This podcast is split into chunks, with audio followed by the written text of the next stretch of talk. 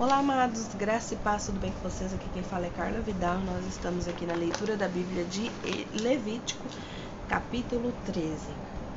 Disse o Senhor a Moisés e Arão: Quando alguém tiver um inchaço, ou uma erupção, ou uma mancha brilhante na pele, que possa ser sinal de lepra, será levado ao sacerdote Arão ou a um de seus filhos, que seja sacerdote. Este examinará a parte afetada da pele e, se naquela parte o pelo tiver se tornado branco e o lugar parecer mais profundo do que a pele, é sinal de lepra. Depois de examiná-lo, o sacerdote o declarará impuro. Se a mancha na pele for branca, mas não parecer mais profunda do que a pele, e sobre ela o pelo não tiver se tornado branco, o sacerdote o porá em isolamento por sete dias. No sétimo dia, o sacerdote o examinará. Se verificar que a parte afetada não se alterou nem se espalhou pela pele, o manterá em isolamento por mais sete dias. Ao sétimo dia, o sacerdote o examinará de novo, e se a parte afetada diminuiu e não se espalhou pela pele, o sacerdote o declarará puro e apenas uma erupção. Então se lavará suas roupas e estará puro. Mas se depois de se apresentar ao sacerdote para ser declarado puro, a erupção se espalhar pela pele, ele terá que se apresentar novamente ao sacerdote.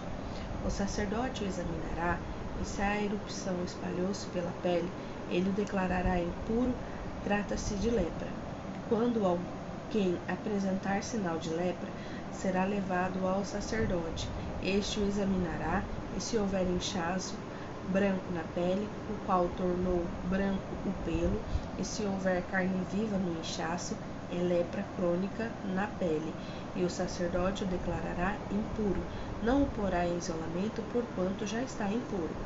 Se a doença se alastrar e cobrir toda a pele da pessoa infectada, da cabeça aos pés até onde é possível o sacerdote verificar, este a examinará, e se observar que a lepra cobriu todo o corpo, ele a declarará pura, visto que tudo ficou branco.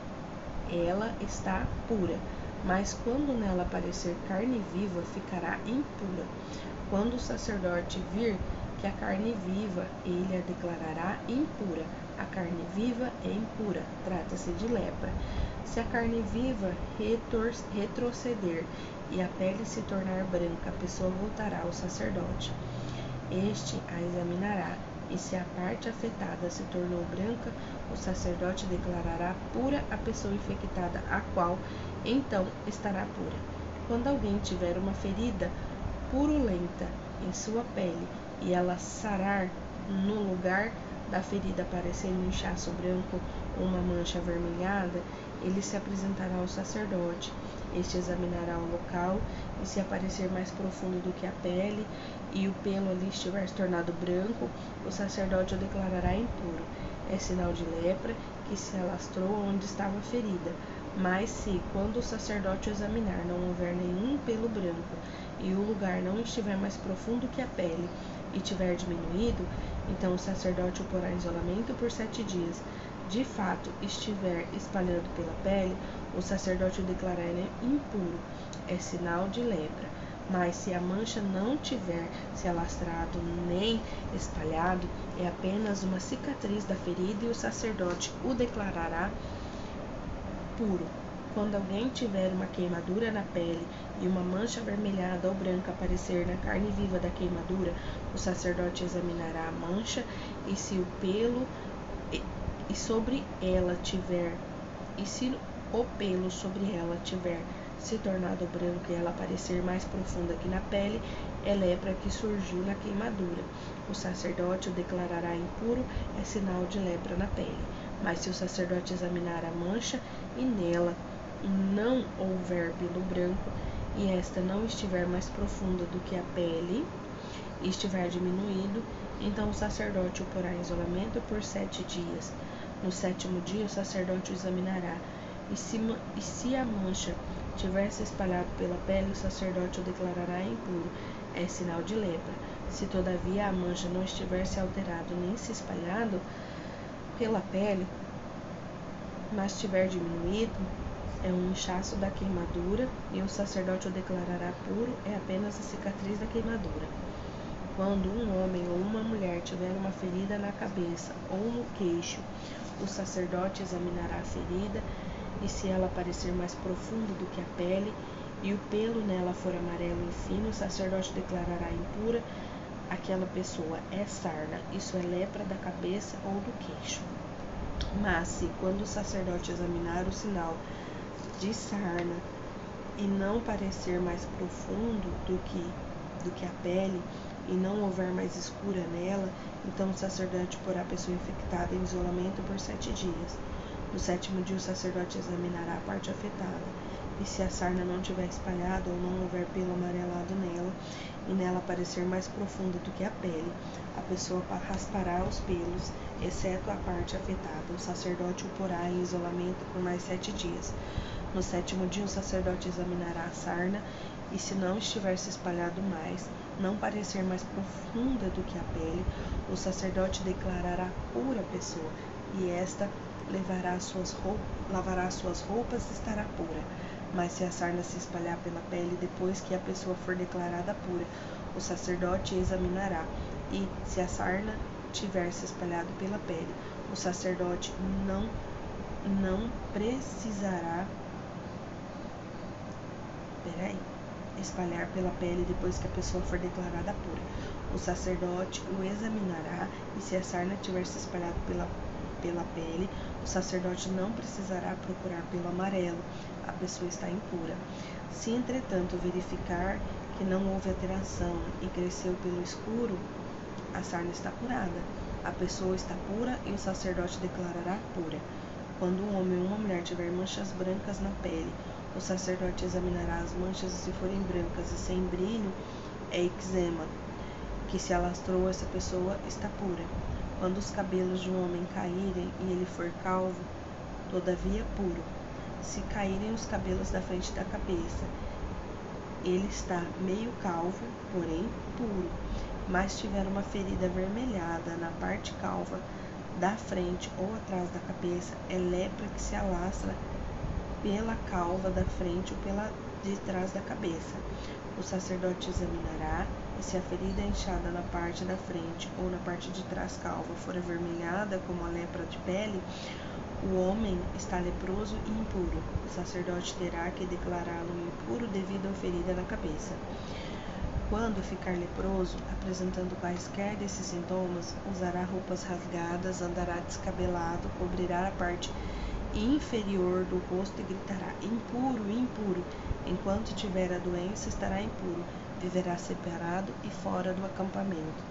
Quando aparecer a mancha de mofo de alguma roupa, seja de lã, de linho, de qualquer peça tecida, ou entrelaçada de linho ou de lã, ou em algum pedaço de objeto ou couro, se há mancha na roupa ou no pedaço de couro ou na peça tecida ou entrelaçada, ou em qualquer objeto de couro for esverdeada ou avermelhada, é mancha de mofo que deverá ser mostrada ao sacerdote.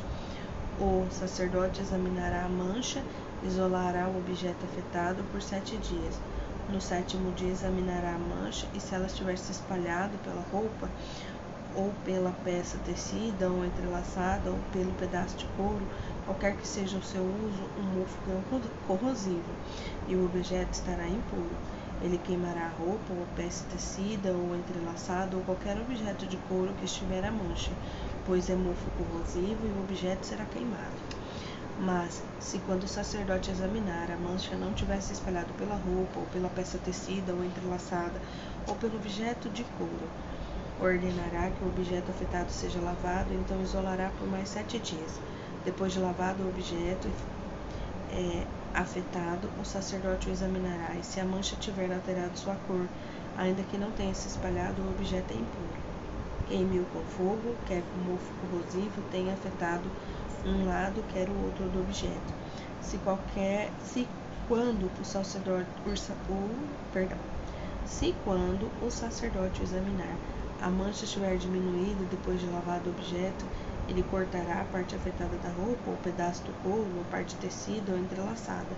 mas se a mancha ainda aparecer na roupa ou na peça tecida, entrelaçada ou objeto de couro, é mofo que se alastra e tudo que tiver mofo tem que ser queimado com fogo. Mas se depois de lavada a mancha desaparecer da roupa, da peça tecida ou entrelaçada ou de objeto de couro, o objeto afetado será lavado de novo e então estará puro.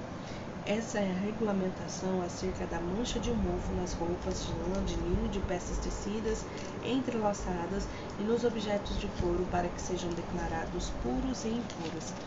É uma coisa que me chama muito a atenção nessa parte, né, que está falando acerca das leis da lepra. Então a gente vê que naquela época tinha lepra, tinha sarna, tinha eczema, tinha várias doenças de pele e o sacerdote ele era incumbido de observar, analisar, de separar alguns dias se fosse preciso para ver o crescimento ou não da doença. E quando a pessoa fosse declarada, olha como era ruim, né? A pessoa ela tinha que andar com roupas rasgadas, descabelado, cobrir a parte inferior da, do rosto e gritar quando passasse impuro, impuro. Imagina, ele ficava morando afastado, separado do acampamento. Ele não podia estar junto com o convívio familiar. E ainda se ele fosse lá se apresentar ao sacerdote, ele ainda tinha que sair gritando na rua, né? E, e, e falando, olha, impuro, impuro, impuro. Assim as pessoas não encostariam nele, não seriam, não se tornariam impuras também, né?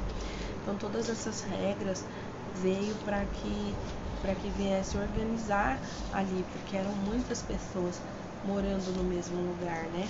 Então era preciso que o Senhor organizasse e foi organizado assim. Assim não virava um contágio, né? Dentro do acampamento, se convivesse uma pessoa que tivesse com lepra, várias outras também iam ser infectadas de lepra e acabaria tendo uma grande morte ali naquele lugar. Mas Deus pensou em todas as coisas para organizar e para prevenir o seu povo. Graças e paz, queridos. Até o próximo áudio.